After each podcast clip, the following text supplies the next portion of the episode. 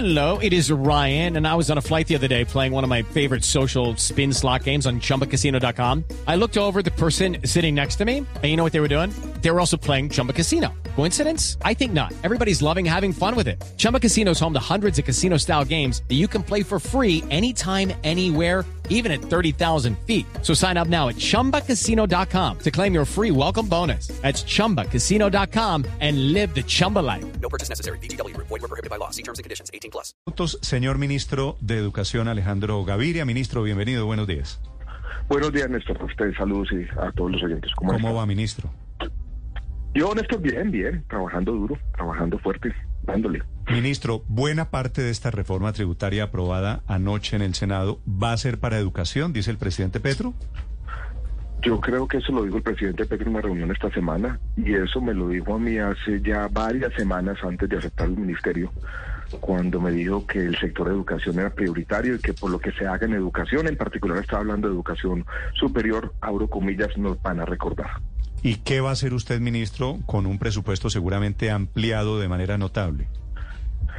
Néstor, vamos a enfocarnos en tres temas que quiero resumir rápidamente. En aumentar, por supuesto, la cobertura de educación superior. Tenemos una meta que estamos afinando y que probablemente era parte del Plan Nacional de Desarrollo de 500 mil nuevos jóvenes en la educación superior, no solamente universitaria, sino un poco más allá. También incluye educación tecnológica un plan ambicioso de infraestructura que incluye infraestructura también para educación superior, pero no solamente para educación superior. Ese plan de infraestructura irá acompañado de capacitación de docentes y conectividad. Y nos tenemos que enfocar, Néstor, también en uno de los desafíos más grandes que enfrentan todos los sistemas educativos en el mundo, y son las brechas de aprendizaje que dejó la pandemia, que son preocupantes, son muy grandes, apenas estamos empezando a entender plenamente en su geografía, y cómo por diferentes eh, jóvenes de condición socioeconómica distinta eh, afecta a todo el país. Mm. Ministro, cambiando el presupuesto, mejorando el presupuesto, que es de lo que estamos hablando, con los mismos profesores, con el mismo sistema educativo, ¿se puede hacer la revolución educativa que usted quiere? Yo creo en esto que hay que cambiar en el margen también ciertos elementos del sistema educativo. Nosotros hemos hablado desde el comienzo, por ejemplo, en la modificación de dos de las leyes más importantes de educación. Una es la Ley 30 del año 92, que es la que define, entre otras cosas, el monto de recursos que van a las universidades públicas y su distribución. Y la otra es una reforma a lo que en Colombia se conoce como las transferencias, el sistema general de participaciones. Nosotros ya pusimos a funcionar una mesa de alto nivel para empezar a ver esa reforma que puede ser. En este momento lo que yo encuentro eh, cuando asumo el Ministerio de Educación es que, por ejemplo, los recursos que van a la educación preescolar básica y media no están alcanzando. Hay un déficit que se ha venido acumulando por allá desde el año 2017, 2016, que cada año se remedia de manera coyuntural, cogiendo una práctica aquí, cogiendo una práctica allá, pero eso ya no aguanta más.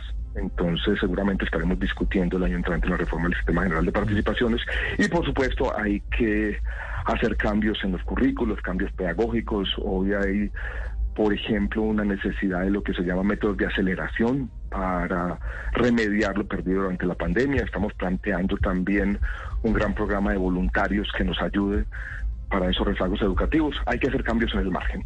Néstor, como siempre. Y estos cambios que vienen, ministro, me da la impresión de grandes y de fondo, ¿son consensuados, por ejemplo, con FECODE, con el poderoso sindicato de maestros? Mm, Estos cambios son discutidos. Nosotros tenemos una conversación con, con FECODE, con el sector también, no solamente pues con FECODE, sino, por ejemplo, en educación superior con el movimiento estudiantil, donde estamos conversando con los diferentes agentes del sector. Por supuesto, a mí me gustan las reformas que parten de una conversación. No es una reforma que es el ministerio por allá con un grupo de técnicos eh, decide hacerla y trata de ponerla medio a la fuerza. No, esto es, hay una conversación, una conversación larga y compleja, por supuesto. Sí. Ministro, usted dice que hay otros temas muy de fondo y muy complicados que necesitan ser solucionados. Uno de ellos tiene que ver con el rezago que deja la pandemia en materia de desempeño de los jóvenes y otro que tiene que ver con salud mental. ¿Eso cómo se va a abordar teniendo en cuenta este, este, esta inyección de presupuesto que viene con la tributaria? Voy a empezar por el primero, son los rezagos educativos. Lo que nosotros encontramos es un programa incipiente todavía, no consolidado, que había hecho el gobierno anterior, que se llama Evaluar para Avanzar, Ese programa tenía como propósito entregarles a los maestros y maestras información sobre lo que estaba ocurriendo casi que con cada niño. Este programa todavía no estaba consolidado, lo estamos reforzando, estamos trabajando con el ICFES en eso, en el entendimiento pleno del fenómeno y cómo lo vamos a transmitir información a cada institución educativa sobre esos rezagos educativos.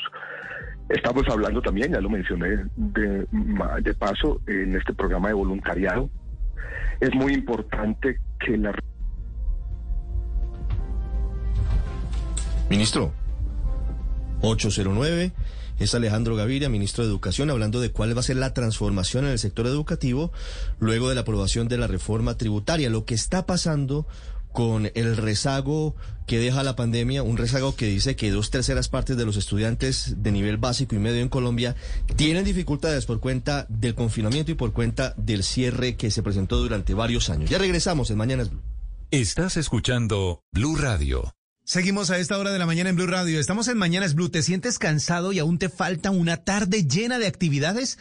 Tú necesitas fuerza y energía. Necesitas Bennett Active, con proteína de alta calidad para tus músculos y vitaminas del complejo B para la energía.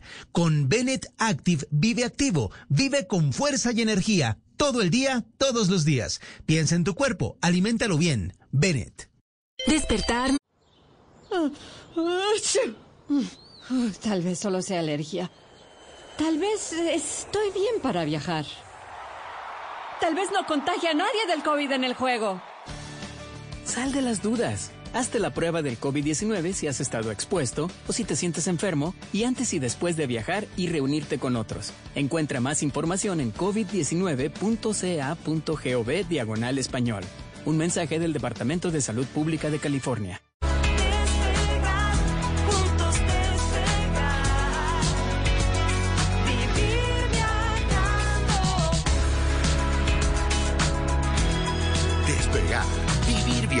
De nuevo. Este 3 de noviembre, en Droguerías con Subsidio, es Jueves Vital. Recargado. Recibe el 35% de descuento en productos seleccionados para hipertensión, cuidado cardiovascular y respiratorio, terapia hormonal, sistema nervioso central, salud sexual y reproductiva, dermatológico y osteoporosis. Cancelando con el cupo de crédito de tu tarjeta de afiliación multiservicios con subsidio o 25% cancelando con otros medios de pago. Encuentra este y más beneficios en drogueríasconsubsidio.com. Droguerías por subsidio. Siempre contigo. Aplican términos y condiciones. Vigilados por subsidio. Estás escuchando Blue Radio. Ministro, ¿lo intentamos de nuevo? Lo intentamos de nuevo, sí, desde el comienzo no sé, algo pasaba con la llamada. Yo estaba casi que tratando de descifrar lo que me estaban diciendo, un ruido del berraco. bueno, pero se, se fue el ruido del berraco. Eh, eh, sí, ahora, ahora hay eh, como más claridad. La próxima vez me dice que tenemos un ruido del berraco y arreglamos el problema desde el primer momento.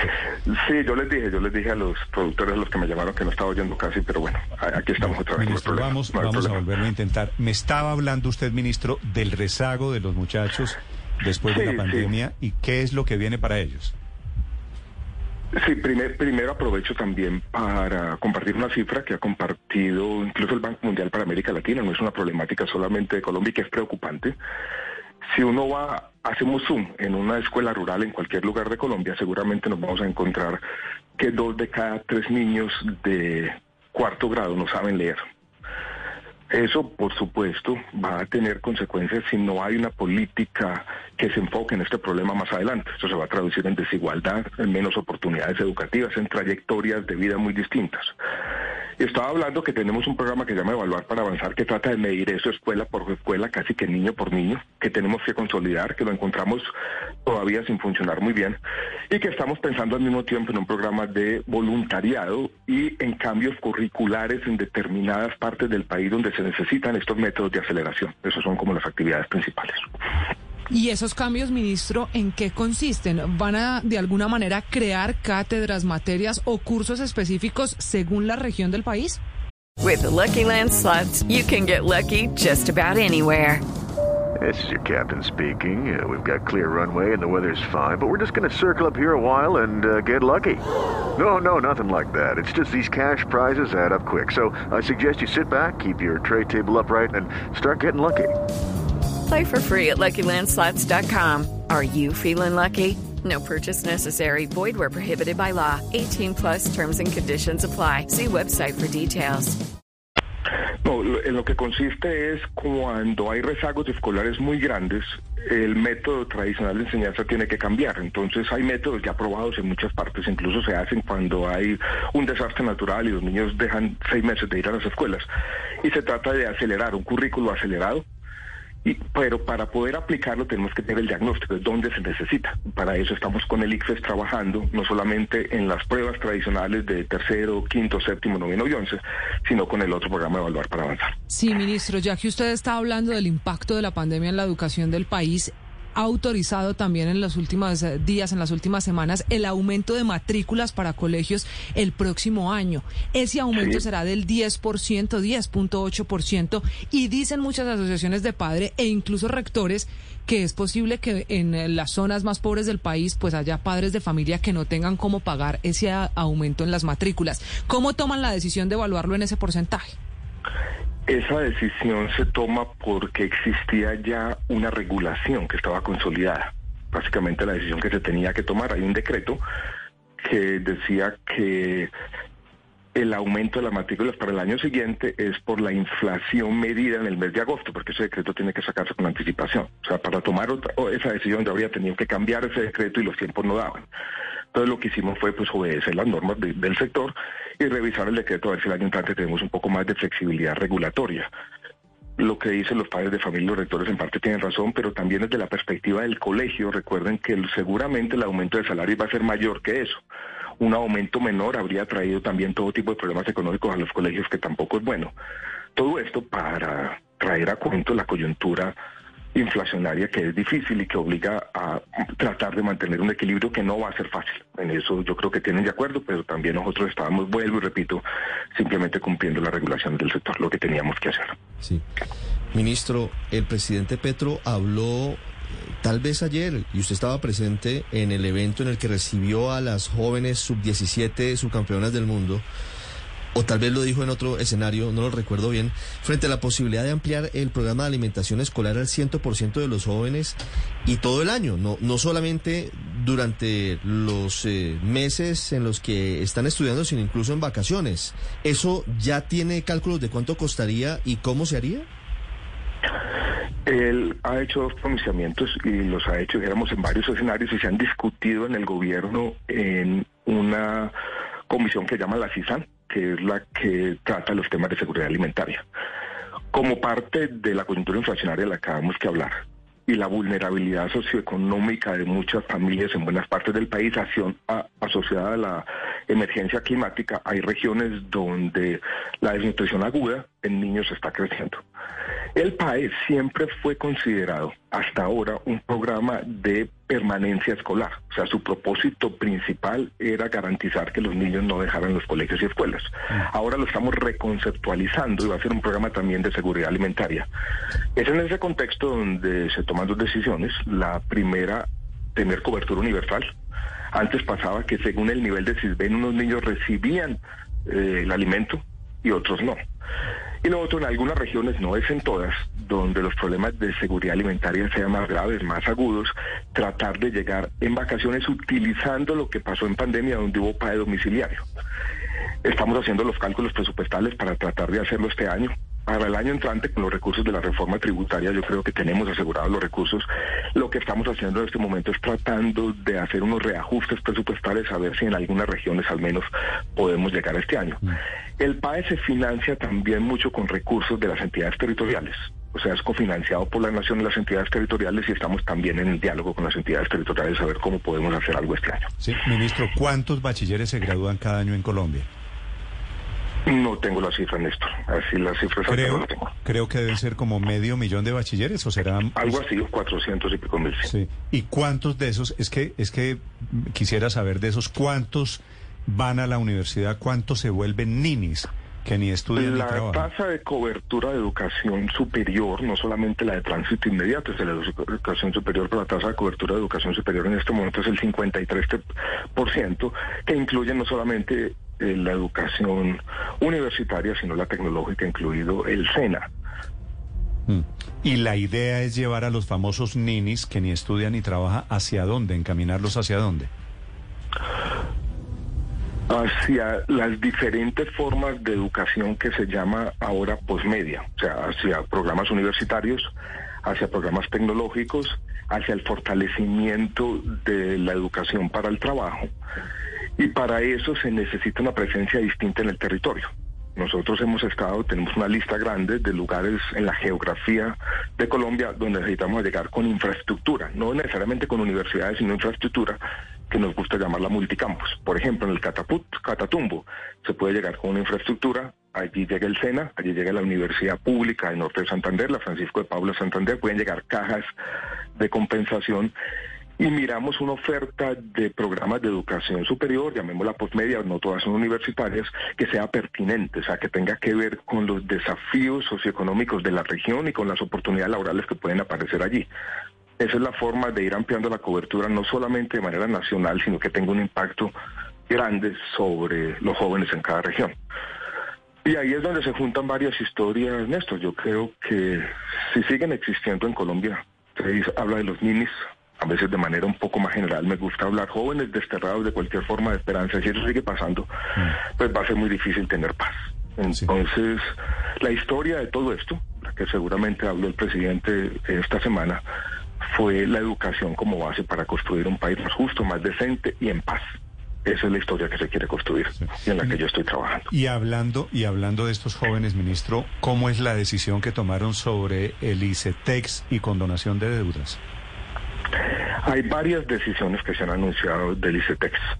El ICETEX tiene unos programas de condonación a sujetos de especial protección constitucional. Cuando yo asumo el ministerio y Mauricio Toro asume la dirección del ICETEX, encontramos que esa condonación hacia final de año había unos compromisos que estaban desfinanciados, tuvimos que conseguir 40 mil millones de pesos con el Departamento Nacional de Planeación, estamos en eso. Yo he anunciado, y eso hace parte de los compromisos de estos 100 días, que se cumplen el 15 de noviembre, que vamos a hacer unas condonaciones específicas a estudiantes de los programas Serpilo Paga y Generaciones que por alguna razón tuvieron que cambiarse de programa, están estudiando otros programas, jóvenes que tenían una deuda impagable. De esos hay 5 mil. Estamos cambiando el reglamento de ese programa y eso lo vamos a anunciar en todos sus detalles en una semana. Hay otra condonación que se anunció el día de ayer que no compete de manera directa al sector, pero es importante. En el año 2017 el ICETEC le había vendido a CISA una cartera y CISA estaba haciendo ese recobro, que es esta entidad estatal que se dedica a eso. Y anunciaron la condonación a 3.957 jóvenes, si la memoria no me falla. Entonces son estrategias diferentes del Estado. Pero, ah, pero, pero ministro, ¿viene una condonación más grande la semana entrante? Eh, sí, viene una más grande y yo creo que más significativa, porque lo de CISA son, eran condonaciones, dijéramos, muy antiguas, de deudas ya provisionadas, que incluso el Estado no tenía la capacidad de cobrar, para ser completamente honesto. La de la semana entrante está enfocada en quienes fueron beneficiarios en su momento de estos programas Serpilo Paga y Generación E.